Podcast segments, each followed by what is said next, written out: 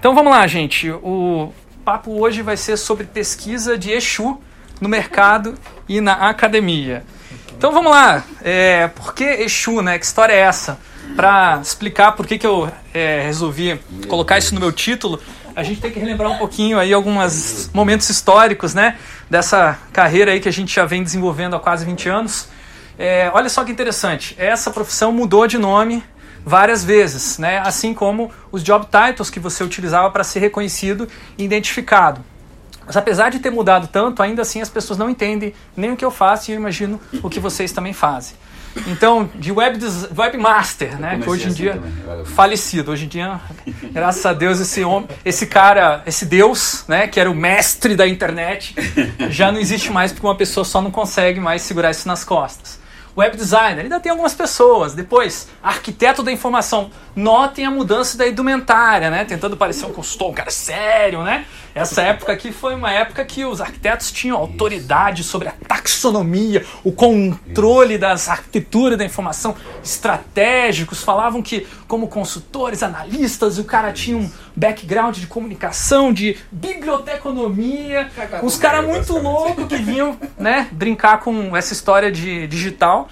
Mas aí é, eu e junto com outras pessoas começamos a pensar, pô, isso aí não é arquitetura, não, isso é design. Né? E aí a gente começou a debater que, na verdade, o que a gente estava é, estruturando informações não era per se, como um biblioteconomista que fala, ah, estrutura a informação do sistema para uma biblioteca. A gente estruturava informação para promover interações. E aí começou uma fase nova do designer de interação, né? E aí o Faber Ludes, que eu vou falar um pouquinho mais, vem nessa época aí, mais ou menos dos idos de 2006, a partir de 2007, né? E quando eu voltei ao Brasil, na verdade, enquanto eu estava na Holanda, né? Estava fazendo doutorado lá, pesquisando esse assunto. Nesse meio do caminho, o termo que é, se utilizava no mercado mudou de designer de interação para UX designer, né? E hoje mais recente, UX researcher. Aí quando eu voltei para cá em 2015, é, eu era um pesquisador de experiência do usuário, mas esse termo não cabia em mim, eu não entendia muito bem, né? E eu comecei a brincar. Por que, que vocês estão traduzindo user experience, né, como experiência do usuário, abreviado UX. Tá incorreto. tá incorreto, né? Porque se você quiser manter user experience abreviado como UX, beleza, tá correto. Mas se você abrevia experiência do usuário como UX, infelizmente é uma tradução incorreta. Então eu comecei a brincar que a tradução para UX poderia ser Exu. Você fala, por que Exu? Por isso. Exu o que, que é? O orixá da comunicação, né? É uma referência que tem muito mais a ver com a nossa cultura brasileira, com as nossas matrizes culturais, nossa formação miscigenada desse povo maravilhoso, do que com essa cultura de é, corporativismo que o UX traz, que vem muito dos Estados Unidos, nem, vem, nem tanto da Europa, né? Porque na Europa ainda se utiliza muito esse termo design de interação. É, UX é, é, uma, é, um, é um termo que vem dos Estados Unidos e a gente incorpora isso sem pensar, sem refletir. O que, que acontece? Ninguém entende. Então fica que nem o próprio Exu, né? Às vezes umas pessoas acham que é Deus, as outras pessoas acham que é o diabo. Né? É uma entidade incompreendida. Assim como esse profissional que se, especialista, se diz né, especialista em UX. Então ele, na verdade, eu, na verdade, prefiro chamar esse cara de Exu Designer. Assim como tem Exu Tranca-Rua, Exu disso, Exu daquilo, Exu Caveira, tem também o Exu Designer. Né? Não é uma boa tradução? É o Exu Designer. E esse cara aqui, ele é tão esquisito que, olha só, não sou eu que estou falando, a brincadeira não é minha. Os próprios profissionais da área falam que às vezes se sentem como unicórnio. O que, que é unicórnio? É o, aquele bicho é, assim, mitológico que ele tem características de um animal e de outro. Né? Ele pode voar, tem asa, tem, tem, tem pata, pode correr, e além de tudo tem poderes mágicos com um chifre colorido, né? pode até vomitar é, arco-íris e coisas né, incríveis. E é isso, né? O, o, Exu, o Exu Designer é esse profissional que não tem um perfil muito bem definido. Algumas pessoas acham que ele é um arquiteto, é, outras pessoas acham que ele é um analista, Outros acham que é front-end. Mais recentemente tem a história do UX Strategist, né, o estrategista, e, o tal do unicórnio, né, que no mercado de trabalho se utiliza essa denominação para aqueles é, UX designers que também sabem programar, né? Além de saber é, projetar para a experiência do usuário, ter um, um, repertório visual de conseguir fazer resolver um layout, por exemplo, ele também consegue programar e implementar esse layout. Esses caras são muito raros, né? Mas curiosamente, a maior parte dos job descriptions procura esses tais desses designers, né? Então, uma das, abrindo parênteses, eu fiz uma das pesquisas, é quem é esse tal desse perfil do Exu Designer, né? E a gente, na verdade, começou a chamar ele de Diviner, até para diferenciar dos outros perfis. O Diviner é o Developer Plus Designer. E a gente encontrou, então a gente tem um estudante lá na PUC do Paraná que está defendendo o mestrado dele exatamente sobre esse assunto, o perfil transdisciplinar do profissional Diviner. Voltando do parêntese, então, essa área de experiência do usuário, ela vem passando por vários processos de generalização, especialização, generalização, especialização. E o foco dessa conversa aqui é sobre uma especialização que está se consolidando, que é o tal do Exu pesquisador, ou UX Researcher, né, que está começando no Brasil a se consolidar. Algumas pessoas estão utilizando esse job title até para enfatizar que o seu foco não é a produção de layouts visuais, nem tampouco a programação, que seria o caso do, do unicórnio, né? Que é um, um animal raro, né? que nem, nem todo mundo sabe onde que está, né? Mas as pessoas, algumas pessoas acreditam, outras não acreditam que seja possível, né? Eu acredito, enfim, tem uma tese, uma, desculpa, uma dissertação de mestrado a ser defendida que mostra que isso é possível. Mas o foco dessa conversa hoje é o tal deixo pesquisador. Mas aí voltam novos questionamentos, né? Não está muito bem definido esse esse perfil, não. Será que ele é um cientista, então? Ele é um antropólogo? Ele é um sociólogo? Ele é um psicólogo? Ele é o queólogo, né? Um xólogo? Exólogo? O que, que seria, né? E quando ele está dentro de uma empresa, ele faz que tipo de pesquisa? Ele faz pesquisa quantitativa? Ele analisa dados? Ele olha para os analytics? Ele é, interpreta? Ele também cria esses sistemas? E, por outro lado, ele faz pesquisa qualitativa, mas que tipo de pesquisa qualitativa? Pesquisa prospectiva para futuros produtos? Pesquisa qualitativa para avaliação dos produtos atuais? Ele faz teste de usabilidade também? Tcharam! Tá difícil de responder, essas questões todas estão bem abertas.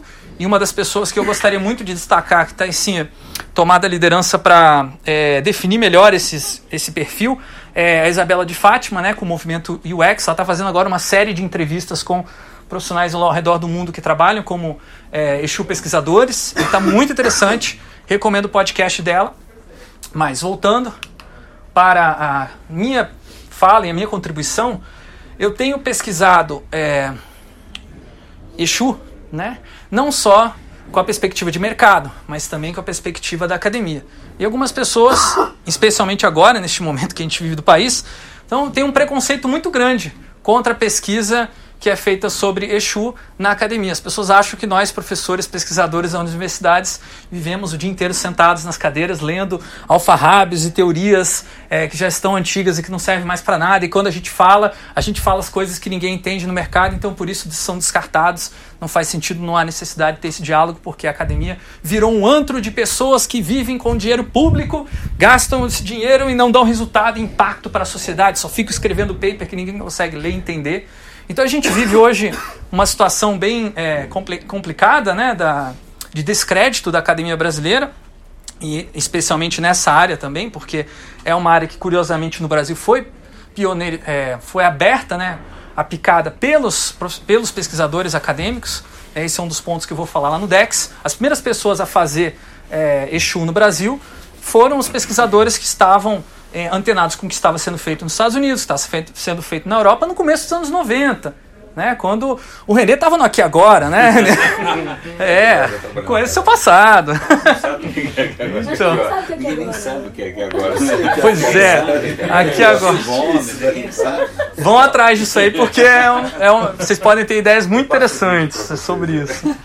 Mas voltando, é, então eu queria, eu estou fazendo essas palestras dentro de empresas e recebendo todos esses convites com maior convicção do mundo, porque eu acho que é uma oportunidade eu como professor de uma universidade pública de desconstruir esses mitos, desconstruir esses preconceitos e mostrar que existe pesquisa muito valiosa na academia, que o mercado precisa conhecer melhor, mas também que o mercado precisa colaborar e construir parcerias, porque a academia precisa é, de insumos, precisa de estímulos, precisa de colaborações. Né? Então, foco dessa conversa hoje, como é que a gente pode estabelecer pontos entre academia e mercado na pesquisa de Exu.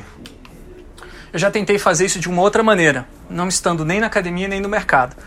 O Instituto Faber-Ludens foi uma, uma entidade sem fins lucrativos que eu fundei junto com vários colegas é, em 2007, lá em Curitiba. Eu estive lá. O Renê tive, teve a oportunidade de estar lá, né? É, fez uma visita, foi sensacional. O que, que você viu lá, Renê? Cara, foi bárbaro. Está gravado, inclusive. Como sempre eu gravei, eu vou compartilhar com eles. Tinha desde aqueles kits da, da, da Lego, daqui do, do Mindstorm, para o pessoal. Foi muito bacana, foi muito legal. Eu nunca tinha visto uma abordagem daquela, por isso que eu fiz questão de gravar e divulgar. Foi muito legal.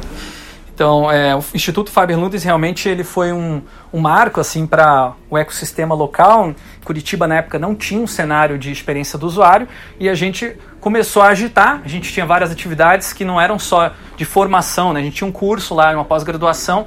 É, algumas pessoas que participaram dessa pós-graduação depois foram para outras pós-graduações, é, foram para várias empresas. Então, assim, se for dar uma olhada no, é, no histórico da área, Faber Ludens foi bem importante naquela região. E nosso foco era desenvolver projetos que eventualmente é, dialogavam com a academia, eventualmente dialogavam com o mercado. inteiro fazendo, né? Sim. Tinha gente do quanto é Aliás, acho que até vale a pena, da onde que vem o nome Faber Ludens, alguém tem noção? O que acontece é o seguinte, quando a gente define o que é o ser humano, tem gente que fala que a gente é o homo faber, que é o homem que faz. Né? Mas tem a outra tese que a gente é o homem, o homo, o homo ludens, ludens vem de lúdico, de brincadeira. Que a gente, a gente é uma criatura que brinca. Então acho que é isso, é uma mistura é do mesmo. fazer e do brincar. Ficou o Faber Ludens. Então a gente tentou é, desenvolver esse tipo de pesquisa nesse meio termo. A gente colaborou com várias empresas, com várias é, universidades, mas chegou um momento que a gente começou a travar pela falta de recursos para pesquisa e pela necessidade de ter é, umas coisas que eu acho bizarra, ter títulos. Né? Precisava ter alguém com doutorado na equipe e eu resolvi é, deixar minhas atividades no Faber Ludens para fazer o doutorado na Holanda. O Faber Ludens continuou depois que eu saí mais uns alguns anos, é, mas aí perdeu um pouco o foco inicial, né? E hoje em dia já não tem mais as mesmas atividades como tinha naquela época infelizmente, mas acho que foi também um marco, foi teve o seu momento, né? Foi um momento de experimentação muito importante. Uma pessoa que é bastante conhecida hoje que estava à frente do Faber Lude junto comigo é o Érico Fileno, né? Foi um dos principais fundadores e agitadores nessa época, não só do Faber Ludes, mas também da XDA, que também foi muito importante para essa área.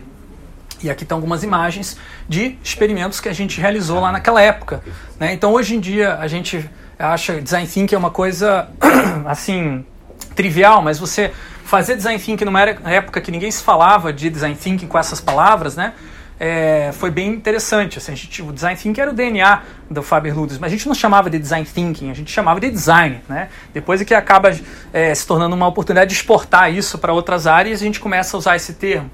Então a gente tinha prototipação de hardware, os, os Arduinos, os Lego Mindstorms, e projetos com uma visão de impacto social, de impacto é, acadêmico, sempre é, como premissa básica. E agora, é, o que, que a gente continuou e fez depois disso, né? Agora falando um pouquinho dos desdobramentos do Instituto Faber Ludens. Eu diria que o principal desdobramento que ainda existe até hoje é a plataforma Corais. Tá? A plataforma Corais foi um projeto de um ecossistema aberto, de inovação aberta, para que tudo aquilo que os estudantes experimentavam dentro do Faber Ludens pudesse ser experimentado por quem estivesse fora do Faber Ludens, para que as pessoas não sentissem que elas estavam colocando azeitona na empada do Faber Ludens e pudessem desenvolver projetos com a estrutura de meta design que a gente tinha criado para os nossos estudantes. Então lá dentro do, do Faber Ludens tinha um ecossistema, os estudantes usavam N é, ferramentas é, digitais para colaborar. Eles, eles vinham de vários lugares do Brasil, é, eles viajavam todo mês para fazer o curso da, de pós-graduação e nesse meio tempo, enquanto eles estavam distantes, eles trabalhavam online e a gente desenvolveu uma metodologia de a, aprendizagem é, baseada no conceito de ateliê de projetos online. E depois a gente pensou melhor, por que a gente não pode implementar isso numa ferramenta específica, customizamos um software livre e isso é, deu o resultado plataforma Corais. Essa plataforma foi inicialmente pensada para profissionais de UX, né, os Exus da vida, mas eles, eles, os Exu designers não entenderam essa plataforma e eu acho que ainda não entendem atualmente porque é, inovação aberta ela vai um pouco no sentido, ela traz uma filosofia, uma, uma abordagem de trabalho que é um pouco antitética com a maneira como a, a, pesquisa em UX é feita, né, com um foco centrado no usuário e tal. Eu já vou falar um pouquinho mais sobre isso depois, mas o fato é que essa plataforma hoje ela é utilizada por produtores culturais, ativistas culturais e pessoas que estão tentando manter a cultura viva no, no país. São sem mais de 600 projetos, mais de 6 mil pessoas ativas utilizando a plataforma e ela dialoga com vários tipos de é, instituições. Ela tem vários desdobramentos, só vou mostrar um deles que é o, é o UX Cards. Então a gente, dentro da plataforma, tem uma base de conhecimento, mas a gente é, sabia que essa base de conhecimento ela não estava na mão das pessoas quando elas precisavam usar. quando que elas precisavam usar? Na hora que elas estavam planejando o projeto colaborativamente com a equipe, definindo no início de uma, de uma sprint, na época a gente nem usava esse termo, é, o que, que elas vão fazer. E aí é, a gente criou um baralho de cartas chamado UX Cards. Alguém já tinha ouvido falar? A gente disponibilizou ele soft, é, como um código livre né, nesse endereço aqui. Quem quiser baixar, é, pode baixar, pode imprimir. Várias empresas imprimiram, customizaram, mudaram a estrutura. Uma coisa básica que tem no UX Cards, que foi a grande inovação, diferente de outros baralhos como IDO, Method Cards, aqui tem estrutura. Então, uma carta tem um input e um output. Se você for fazer um wireframe, você tem que ter as informações básicas para colocar no wireframe. O que, que retorna o wireframe? Estrutura básica dos layouts das páginas. E o que, que você vai é, fazer depois disso? Você tem que procurar alguma carta que tenha como input algo parecido com o output do wireframe. Então você tem uma estrutura emergente que surge de acordo com a demanda que o projeto vai é, manifestando a partir dos diferentes stakeholders que estão reunidos para planejar essa, esse projeto. Essa estrutura, é, esse meta design, como a gente está chamando, porque a gente está projetando o design do design, ela foi é, reproduzida em vários outros projetos. Eu vou só citar o último deles aqui, avança aí da, do Faber Ludens de 2000 e, é, 2011, a gente criou o X-Cards para a, a PUC do Paraná, que é a universidade que eu estava até ano passado, 2018, então quase sete anos. A gente usou em vários projetos e o último projeto foi na estruturação do projeto Copel Mais, plataforma Copel Mais, desculpa, que é uma plataforma de inovação aberta para a Companhia Elétrica do Estado do Paraná. E lá a gente usou uh, esse sistema é, parecido com o Xcard, só que aqui ao invés do conteúdo ser conteúdos relacionados à experiência do usuário exclusivamente, aqui os conteúdos envolvem também modelagem de negócios, descoberta de é, oportunidades, é, inovação e todos os outros conteúdos que normalmente são vistos dentro de um processo de empreendedorismo é, iniciante. Né? Isso aqui, esse, essa plataforma é focada em é, empreendedores é, iniciantes que estão ainda na, for, na sua fase de formação, universitários. Né? Então a gente teve usando esse sistema aqui, usando essas cartas, mais de mil empreendedores ao redor do Brasil. Mas o mais legal, na verdade, não é esse projeto da, da Copel Mais, mas todos os outros projetos que a Copel pode desenvolver e todos os outros projetos que a Hot Milk, que é a aceleradora de startups da PUC, pode desenvolver utilizando essa mesma estrutura de meta design, que são os cards, mais uma plataforma online que eu não vou mostrar aqui para vocês para não desviar um pouco do foco mas são esses slides que eu inseri de última hora para comentar meta design aqui. Então a gente faz muita pesquisa sobre esse assunto, né? Mas antes de entrar na apresentação do que, que eu acho que seria o próximo passo é, na pesquisa em Exu, no Brasil, que a gente está vindo da academia, eu queria primeiro fazer a.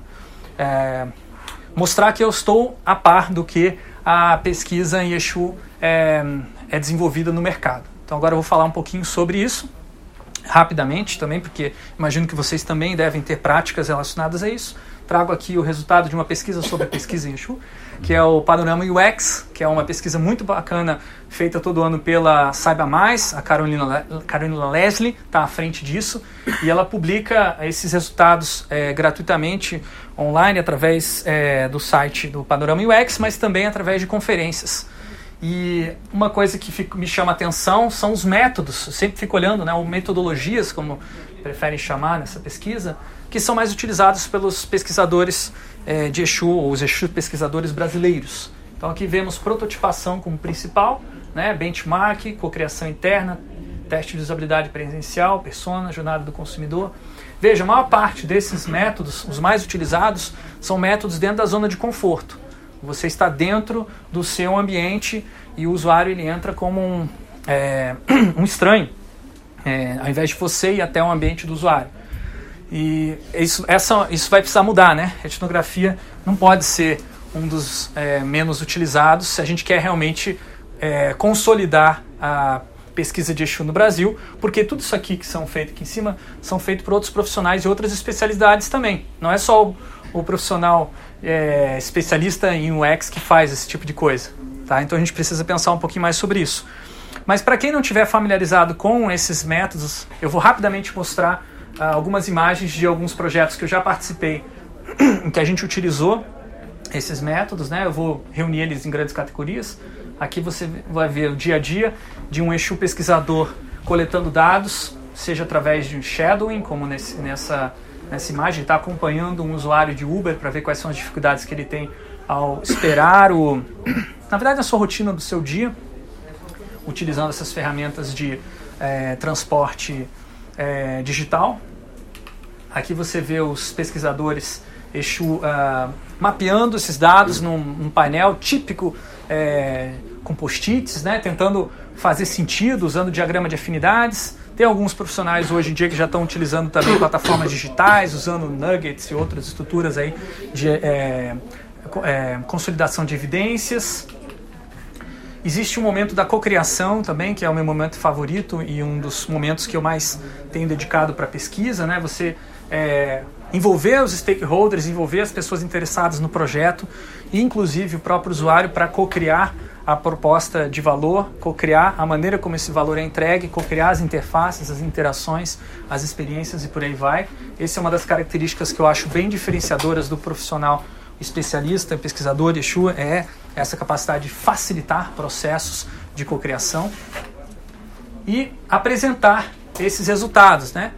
É, apresentar de uma maneira interativa, criativa, apresentar de uma maneira simples e é, direta, apresentar fazendo slides, apresentar fazendo é, re relatórios e várias maneiras. Então, esse trabalho de compilar e comunicar os resultados e convencer, às vezes, as pessoas de que aquele resultado é importante é fundamental para o eixo pesquisador. Porém, nesse momento da comunicação é que os Exu pesquisadores começam a se lembrar que existe academia e começam a se perguntar: puxa vida, como é que eu garanto a credibilidade ou como eu aumento a credibilidade das minhas pesquisas? Como é que eu reproduzo essas pesquisas ou como outras pessoas reproduzem a minha pesquisa e chegam num resultado parecido e similar? Como que alguém vai fazer escrutinizar o resultado que eu encontrei e ver que eu não estive enviesando aquele resultado para que ele confirmasse a minha opinião inicial no projeto. Como é que eu não demonstro que aquilo é só uma opinião? Como é que eu mostro que aquilo ali tem uma, um embasamento, que pode não ser científico, mas é um embasamento disciplinar que não vem só do que eu penso, mas vem do que a minha comunidade profissional pensa. E aí vem também, por último, a questão do futuro. Como é que você pensa no futuro, experiências futuras? Como serão essas experiências no futuro? Uma coisa é você fazer uma pesquisa é, para observar a experiência atual de uma ferramenta que já está no mercado. Isso é fácil relativamente de fazer. Agora, como você faz uma pesquisa para pensar como vai ser a ferramenta do futuro ou quando não existirem ferramentas? Quando o paradigma for serviço?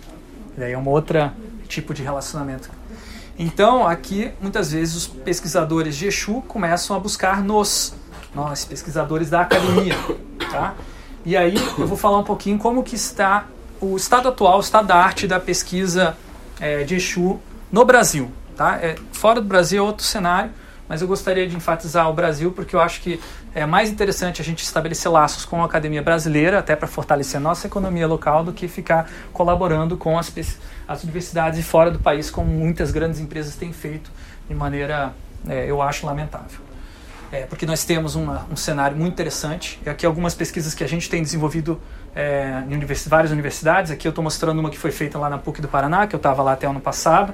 São experimentos com vídeos improvisados. Utilizando um smartphone você consegue é, criar, e não estou falando prototipar, vamos criar interações antes mesmo delas serem concebidas. Você cria a interação com o corpo, utilizando técnicas de ensaio teatral misturadas com é, improviso, com é, técnicas de encenação é, cinematográficas, técnicas de edição de vídeo, técnicas de, é, de a, comunicação, basicamente, é, juntas com técnicas de design tradicionais. Então a gente tem experimentado e classificado nesse artigo aqui 10 maneiras diferentes de você usar um smartphone para criar interações. Esse outro experimento aqui envolve uma apropriação do Lego Serious Play, que é uma ferramenta para comunicação, é, inovação através de metáforas, e a transformação disso numa espécie de UML, ou United Modeling Language, que é uma ferramenta muito utilizada na engenharia de software para documentar software, aplicativos complexos. Então existe um formalismo lá dentro que a gente simplifica ele e representa utilizando Lego. Por que Lego? Porque Lego ele é muito fácil de manipular, ele é tangível e as pessoas podem mudar muito rapidamente o que elas estão representando nesse formalismo. De maneira que um stakeholder, um usuário que não é especialista em engenharia de software, que não conhece esse formalismo que é o ML, ele consegue participar da modelagem desse software. Então a gente escreveu um artigo sobre o Lego Modeling Language, que infelizmente ontem a gente descobriu que esse artigo foi rejeitado na conferência, porque dentro da academia eles ainda não conseguem perceber muito valor, às vezes, de aplicações práticas. Eles falaram: olha, vocês enviaram isso aqui como uma pesquisa acadêmica, mas na verdade isso aqui é uma pesquisa profissional de mercado. Então você deveria ter mandado para outra parte da nossa conferência que eu coordeno, curiosamente, é o IHC na prática.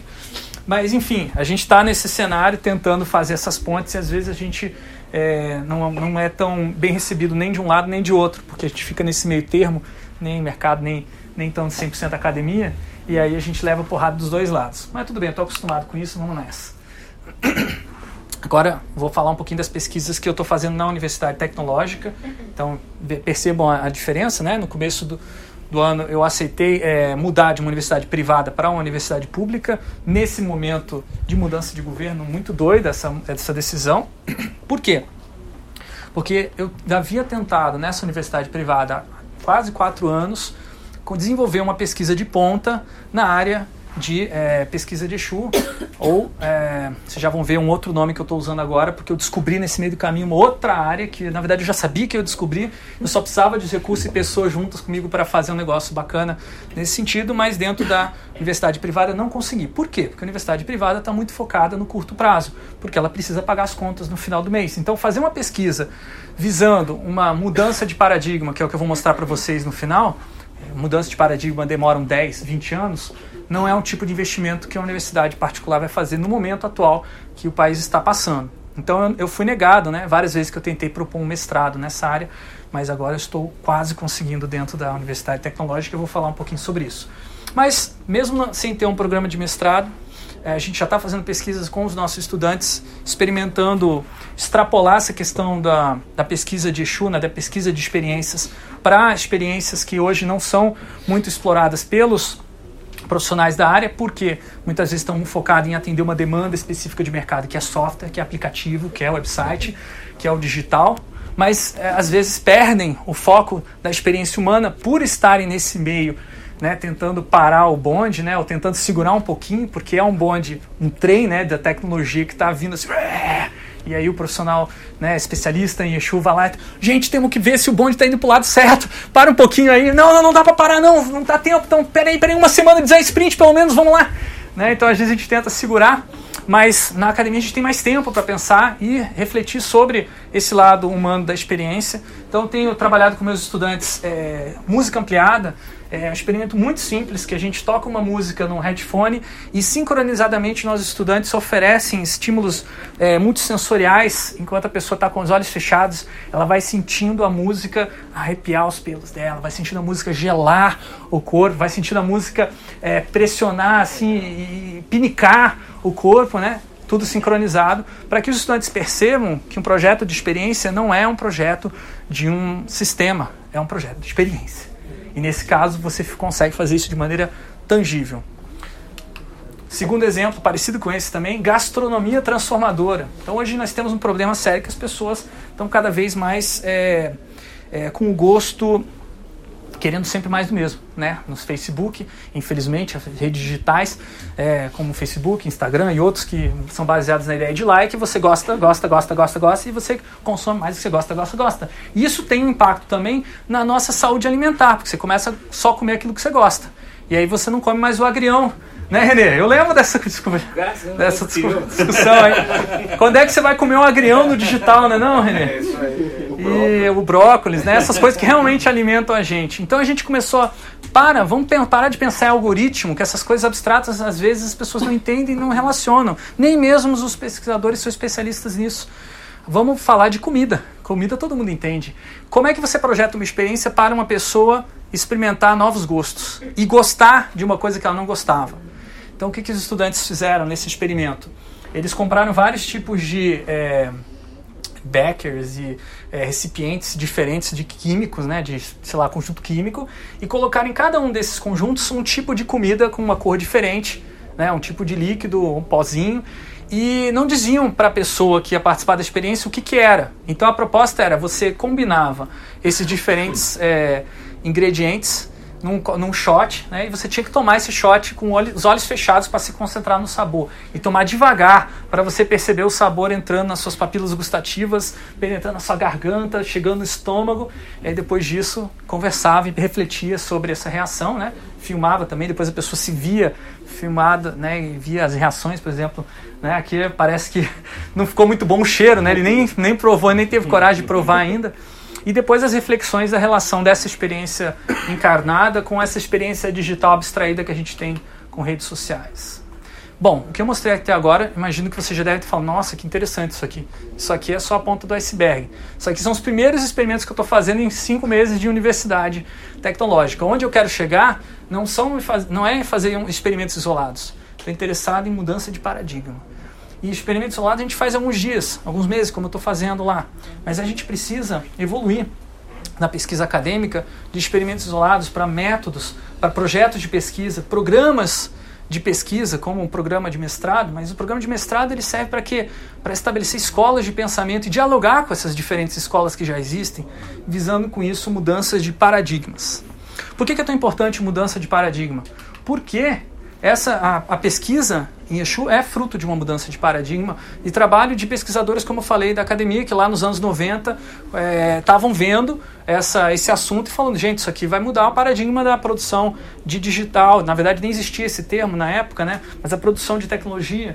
E esses pesquisadores, como é que eles fazem para comunicar essas mudanças descobertas? Através de é, publicações acadêmicas, como artigos em periódicos ou em conferências, no caso aqui eu estou destacando a Infodesign, que é, eu acho que é uma, um periódico que se esforça bastante em tornar acessível, fácil de ler, bem lealtado o, as pesquisas que são feitas é, nessa área, mas existem vários outros. Aqui para vocês entenderem um pouquinho da, do objetivo dessas publicações, é que elas tenham relevância, né? e a relevância é medida através de citações.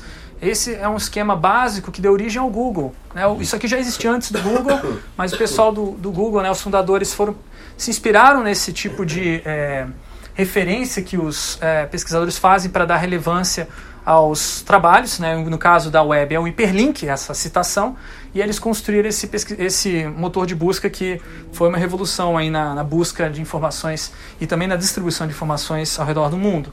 Mas é, esse sistema é, que a gente chama de é, publicação entre pares, né, ele continua até hoje. E ele, o foco dele é gerar uma comunicação que outras pessoas vão continuar daqui para frente seguindo numa mesma linha, consolidando esses pontinhos em vermelho. São pontos de passagem essenciais para compreender os trabalhos que vêm depois. Isso a gente chama de escolas de pensamento. E no Brasil, na área de experiência do usuário, eu destacaria uh, cinco escolas. Existem outras escolas Tá? Existem outras escolas é, fora do Brasil também, mas eu, eu diria, na minha visão, as escolas que estão consolidadas hoje na academia são a interação humano-computador, muito ligada à computação, design de interação, ainda muito ligado à computação, mas também com algumas é, incursões da área de design, design de informação, que é totalmente design, é, ergo design, que também vem do design, e cybercultura, que é o pessoal da comunicação.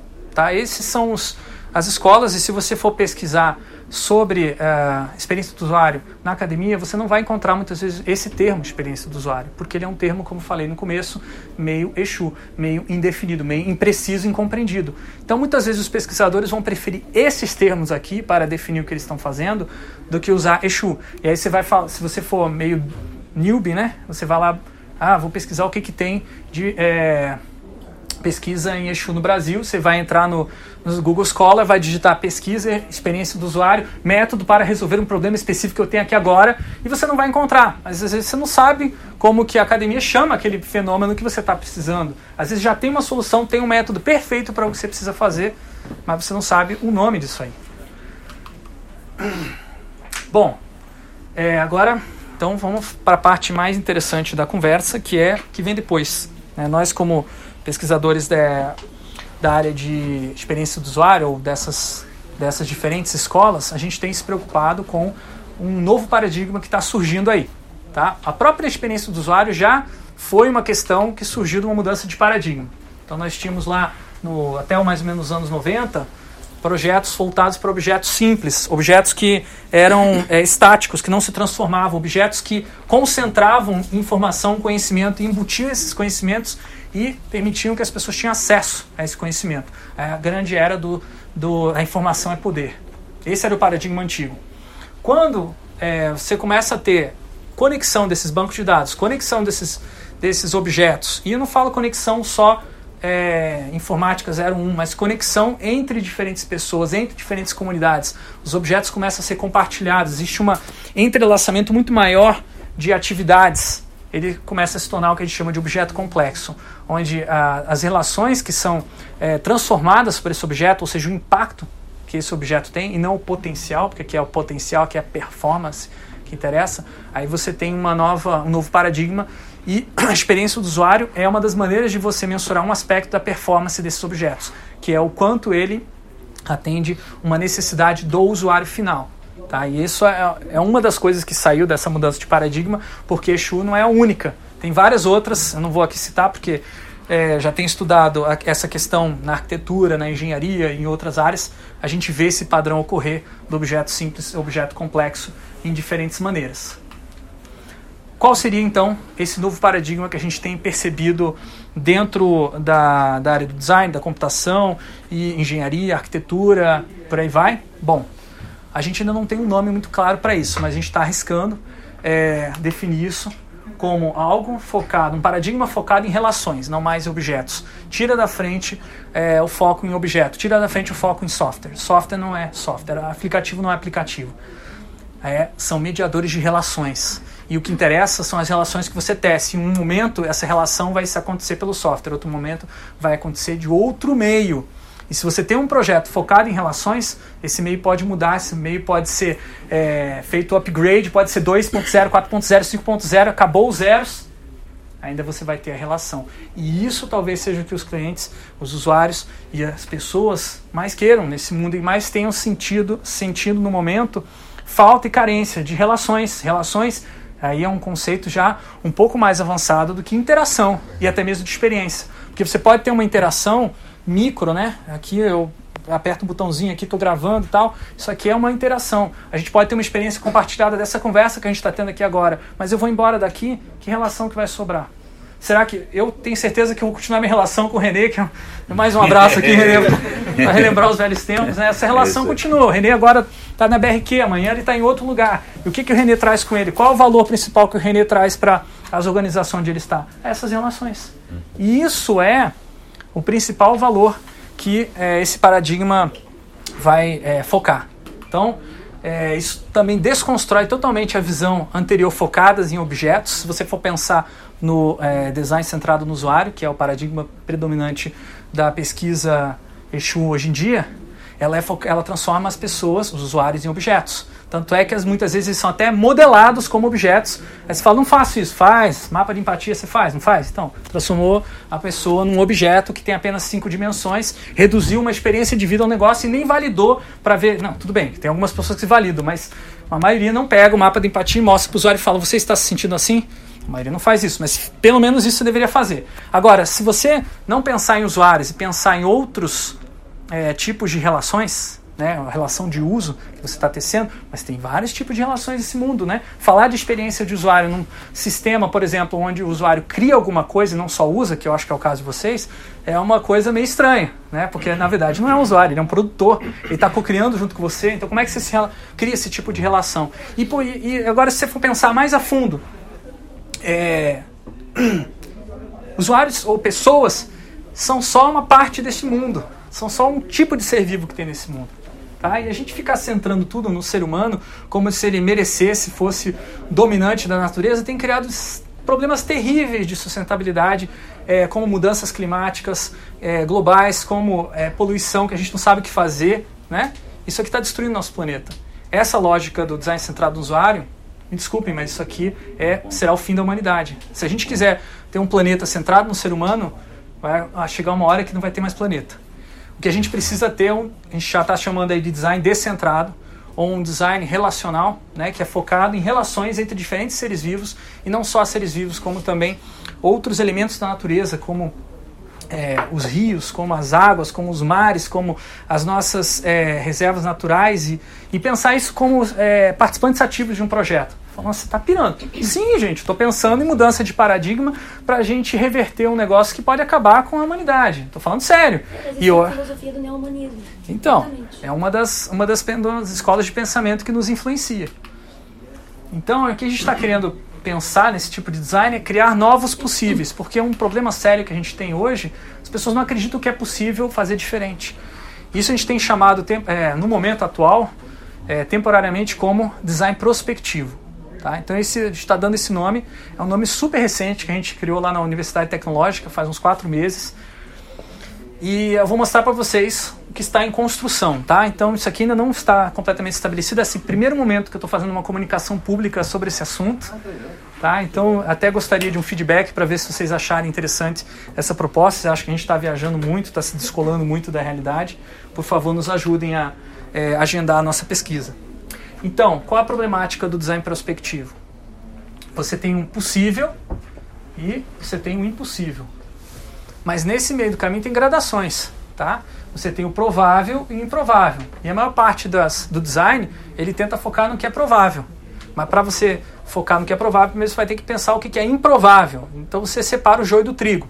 Mas raramente o design, especialmente o design que é focado no ser humano, nas atender necessidades atuais, ele vai tentar fazer o impossível. Até porque o foco dele é uh, conservador. Né? Experiência do projetos de experiência do usuário, em geral, eles não têm aquela característica que tem a pesquisa mais orientada à tecnologia, como a inovação exponencial, que ela tenta impor uma maneira nova de ver o mundo, né? transformar o mundo a partir da tecnologia.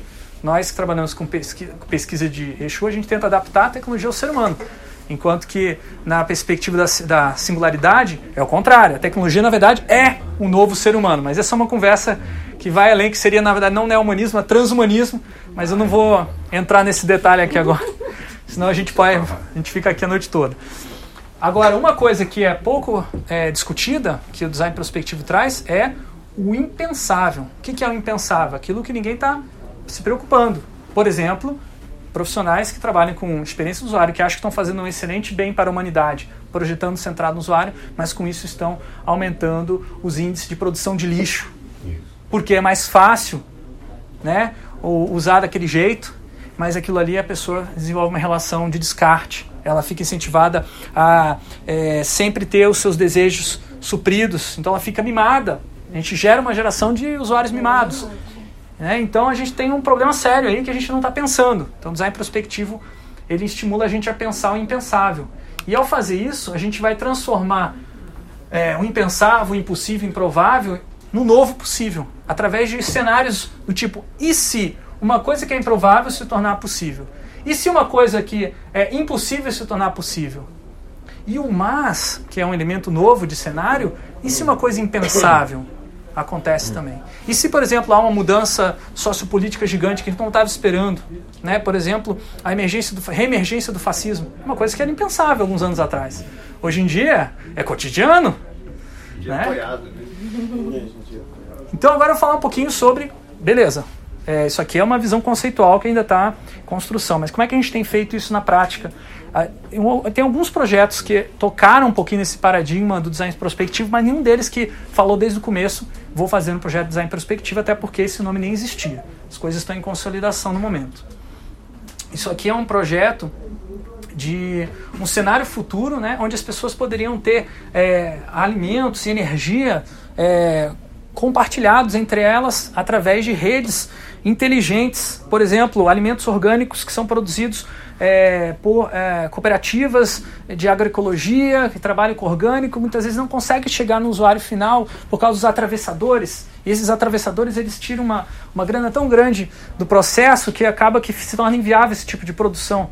Mas se essas pessoas começam a se conectar e diferentes tipos de ofertas são feitas numa, num ecossistema, você pode viabilizar produções alternativas em larga escala.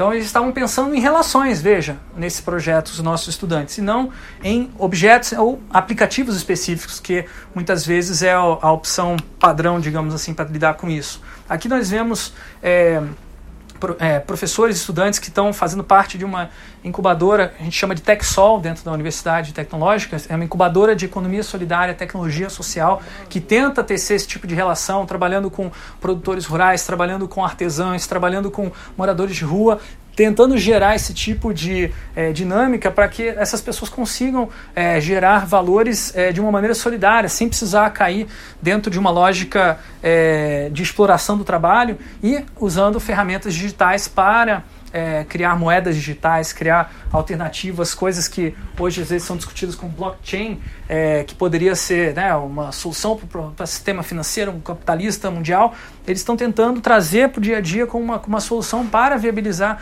essas redes locais de produtores. Aqui um outro projeto pensando em futuros, né? Como é que seria o nosso futuro daqui a 10 anos se tivesse tido uma guerra nuclear, uma cataclisma nuclear em 1970. Então, não só prospectar o futuro, mas prospectar passados alternativos para a gente, é, com embasamento, pensar o que, que aconteceria se, por acaso, uma coisa que aconteceu no passado, 40 anos atrás, acontecesse agora de novo. Curiosamente, é algo que é muito comum na história humana, porque na mudança de gerações, às vezes se perdem algumas das aprendizagens e a gente tem que aprender de novo, né? E aí os nossos estudantes estão refazendo esse, é, essa construção para se tornar consciente disso, né? Aqui é Teatro do Oprimido, que é uma, uma metodologia fabulosa para pensar em projetos de relações que eu tenho experimentado. A Bumi tem sido minha companheira também, ela é coringa formada, Teatro do Oprimido. E a gente tem pensado como você constrói uma rede social que as pessoas não ficam se relacionando de maneira superficial e é, eventualmente caindo no bullying, né? caindo naquela, naquela é, vaidade. Né? Então a gente tem usado o teatro para experimentar isso, vocês podem ver nas cordinhas aqui, é uma maneira de experimentar essas relações é, visíveis, mas também invisíveis, por exemplo, na, na comunicação corporal, né, que às vezes não é tão explícita, mas que é muito rica e é, ajuda a gente a entender e materializar relações. Então, o design prospectivo, ele tenta desenvolver o que a gente chama de projetos de transição. Ao invés de você viajar na maionese, ficar só pensando em pensável, você volta para o novo possível e você começa a pensar: bom, esse é o possível atual, esse é o novo possível e eu vou focar aqui. Como é que eu faço uma coisa que é do novo possível se tornar possível atual? Então, o projeto de transição ele visa fazer experimentos, muitas vezes piloto, muitas vezes é, local, muitas vezes circunscritos a uma comunidade, mas que podem escalar e depois se tornar, por exemplo, é, uma esfera é, regional ou até mesmo global. Nesse processo, a startup é uma das maneiras como esse tipo de relações podem ser escaladas, mas normalmente um ecossistema poderoso ele não tem só startup, então não pense só em objetos, pense em relações. Aqui algumas tentativas de fazer isso já nessa perspectiva de projeto de transição, que é bem recente, a gente tem pensado nisso desde o ano passado, o projeto da Copel, que eu estava falando, é, o foco deles de investir em startups não é porque eles querem mais um programa de startup, fazer um marketingzinho, se apropriar desses jovenzinhos que estão cheios de é, ideias e fazer um, um trainee é, sem pagar nada, ninguém. Não, não é isso. Eles querem realmente fazer uma transição para tal do smart grid. E eles sabem que o ecossistema é, que um smart grid precisa de um ecossistema de empreendedorismo e por isso eles estão começando a nutrir e entender isso. E o interessante da participação da Copel nesse projeto é que eles estão internalizando esse modo de se relacionar com o ecossistema para dentro da empresa e para os, os fornecedores com que eles trabalham, inclusive pensando em relações futuras. Aqui você tem uma foto de um uma oficina que eles organizaram de dois dias para pensar a Copel do futuro, daqui a 20, 30 anos, utilizando Lego Serious Play, Design Thinking e vários outros métodos que eles aprenderam com a, a PUC do Paraná, na época que eu estava lá, a Hot Milk, que é a aceleradora de startups, a gente fez esse tipo de atividade para o Copel Mais, que era a aceleração de startups, e depois eles usaram, incorporaram isso nas práticas e fizeram sozinhos. Esse Lego aqui é deles, né? Eles que compraram Lego. Você imagina uma empresa, companhia elétrica comprando Lego, né? Foi um grande mudança é, de cultura organizacional que está acontecendo por conta desse projeto. A gente espera que isso se, é, tenha desdobramentos futuros muito interessantes, mas é a longo prazo. Aqui temos um outro projeto, uma estudante agora na UTFPR, a Rafaela Leutéria, ela está estudando as mulheres cafeicultoras do norte do Paraná e vendo como é que elas estão se adaptando às mudanças climáticas que estão afetando a produção de café. Por exemplo, antigamente é, os cafés, esses é, frutinhas aqui, elas amadureciam todas ao mesmo tempo. Então a cor era sempre igual. Mas agora as frutinhas estão amadurecendo em diferentes épocas do ano, porque não existe mais uma coerência, uma consistência é, no nossa, no nosso clima, naquela região. E isso imagino que esteja acontecendo em vários outros lugares do mundo. E aí o que elas têm que fazer? Várias colheitas. E essa colheita, como é manual artesanal e elas buscam com isso aumentar a qualidade, está aumentando o preço também. E isso está talvez é, no futuro inviabilizando esse trabalho manual que essas mulheres fazem e que elas fazem muito bem e que geram café de excelente qualidade. Como que você faz para ter uma transição para um futuro é, que não tenha mudança climática? Obviamente que elas não vão reverter a mudança climática, mas elas podem ser um símbolo dessa reversão. Então a Rafaela está pensando como que essa comunidade pode mostrar esse problema, o impacto da mudança climática sobre a, plantio de café e que os consumidores desejem é, financiar esse tipo de transição para uma agricultura ecológica, orgânica, que não tem um impacto é, ambiental tão forte. Então, ela está projetando experiências e serviços nesse sentido para essa comunidade. Aqui nós vemos uma proposta bem interessante aí visando a mudança do perfil de homem, né, que, e também de mulher, né, que as mulheres elas têm um, uh, um adereço é, é, de roupa íntima que foi imposto para o corpo delas. Elas são obrigadas a usar sutiã em situações sociais, né? Porque se não está usando sutiã, ah, não, ela é prostituta, ah, ela é uma vadia, ah, não, ela não está bem vestida, ah, não, ela não está cuidando bem dos seios dela. Isso quem diz são as outras pessoas, não é a mulher que diz isso dela mesma, mas ela é obrigada a utilizar pela convenção social. Então, os nossos estudantes começaram a pensar como é que a gente faz para ter uma sociedade onde se aceite uma mulher não utilizar sutiã numa situação social. E aí elas criaram um projeto que vai na contramão do que você imagina, né? Não é um sutiã mais bonitinho, ou um sutiã menorzinho, ou um sutiã. Não, esquece sutiã, é escrotiã mesmo. O negócio é fazer o igual com o homem. Então, o que seria o equivalente do sutiã o escrotian, que é aquele, aquela peça íntima que um homem vai utilizar para manter é, o, escroto dele bem cuidado, né, na posição correta, firme, para que ele não caia quando ficar velho, né, sempre com saúde, evitando assim é, problemas como é, assaduras, tornando muito mais confortável a vida do homem. E tem várias versões, inclusive a versão esporte, que é dry fit, que é uma tecnologia que as, os homens adoram utilizar na camiseta, porque não usar no escrotinho muito melhor que cueca. Acabou cueca. O homem do futuro é o homem que compra o seu próprio escrotinho e não pede para a mulher comprar cueca. Então vejam toda a mudança de comportamento que está embutida nesse projeto, que parece piada, é engraçado, mas isso aqui, na verdade, é uma provocação para nós pensarmos se a gente não pode, no presente, começar a quebrar esses paradigmas, né? Vocês hoje estão vestidos de maneira descolada. Estou vendo aqui. Isso é cultura organizacional. Alguém nessa empresa aqui, em algum momento, falou pode, porque não podia antigamente. Né? Eu já tive, já fui barrado em várias empresas, né? como consultor externo. Imagina, eu não preciso estar aderindo, aderir ao código de investimento de uma empresa se eu, se eu sou um consultor externo, mas eu já fui barrado em algumas empresas por estar vindo de bermuda.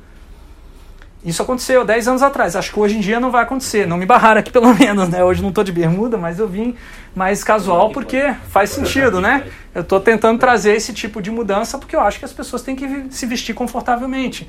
Então, esse tipo de mudança de comportamento é o que a gente está chamando aí de projeto de transição. Eu não tenho muitos mais exemplos para mostrar para vocês, que como eu falei, é algo que a gente está construindo. É, estado atual das coisas. Eu entrei na Universidade Tecnológica há mais ou menos cinco meses, né, com essa proposta que me deram, né, junto com os outros professores, de construir um programa de mestrado em design. E no meio do caminho a gente descobriu esse conceito de design prospectivo. Estamos neste momento enviando para o MEC a proposta de um mestrado se for aceito, né, e se é, a gente tiver esse apoio do governo para abrir esse, esse programa, a gente no ano que vem vai ter abertura de, de turmas. É um mestrado universidade pública, lembrando, é gratuito por enquanto, né? O governo aí está tentando mudar as regras aí, mas eu também acho que é, esse tipo de parceria com empresas pode ser uma coisa muito bacana, é algo que a gente fazia na PUC, que eu fazia na PUC muito bem, como eu mostrei Copel, Renault e outras empresas. Tentei fazer isso na UTFPR, foi um pouquinho mais difícil, Na verdade, até agora não consegui emplacar uma parceria. Acho que com essa mudança que o Futurice, que é o novo programa aí do governo, está tentando propor, pode melhorar isso. Por outro lado, pode piorar outras coisas, como por exemplo o foco a curto prazo, né? Porque é muito difícil uma empresa só querer financiar uma pesquisa que foca em 20 anos, que a empresa nem sabe se vai existir até lá.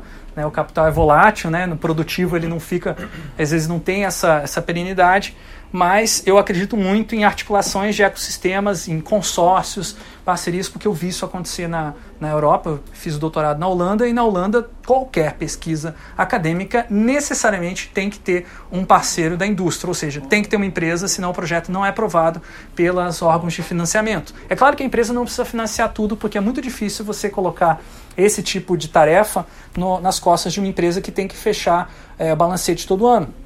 Mas é, se você tem uma parceria público-privada, eu vejo como uma, um caminho bem interessante para o futuro. É esse tipo de coisa que eu vou tentar construir na UTFPR. Estou aqui conversando com vocês, visando esse tipo de relações. E se vocês acharem interessante, por favor, é, comentem, reflitam, me digam se estamos na linha, na linha certa. É isso